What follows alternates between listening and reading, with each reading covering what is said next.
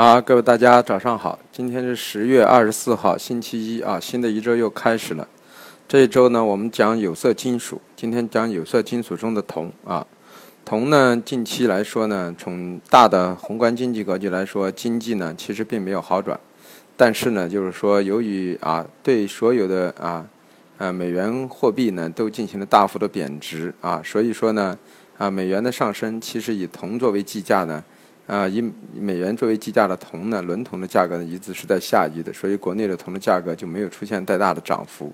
啊，但是呢，就是说，呃，暂时呢，人民币的贬值呢，相对于国内的铜来说呢，价格呢，啊，下跌的空间也有限。啊，所以需求也不是经济都不是很好的情况下呢，铜维持了一个所谓的窄幅整理的行情。但是我们认为从格局上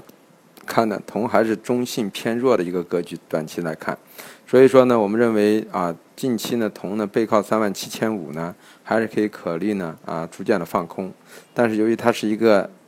短期震荡的一个格局，上升的空呃下降的空间也有限，所以维持一个啊窄幅整理。反弹做空啊啊下行平仓的一个过程的一个短期操作思路啊。那么今天的铜，我们预计的压力位呢是啊幺八的三啊三七三二零和三七幺六零，支撑位呢啊三七零五零三六九零零。所以说呢啊背靠三三七五零零呢啊同时可以随时反弹去布局短头的空空头方向。作为一个主要格局的啊，谢谢各位。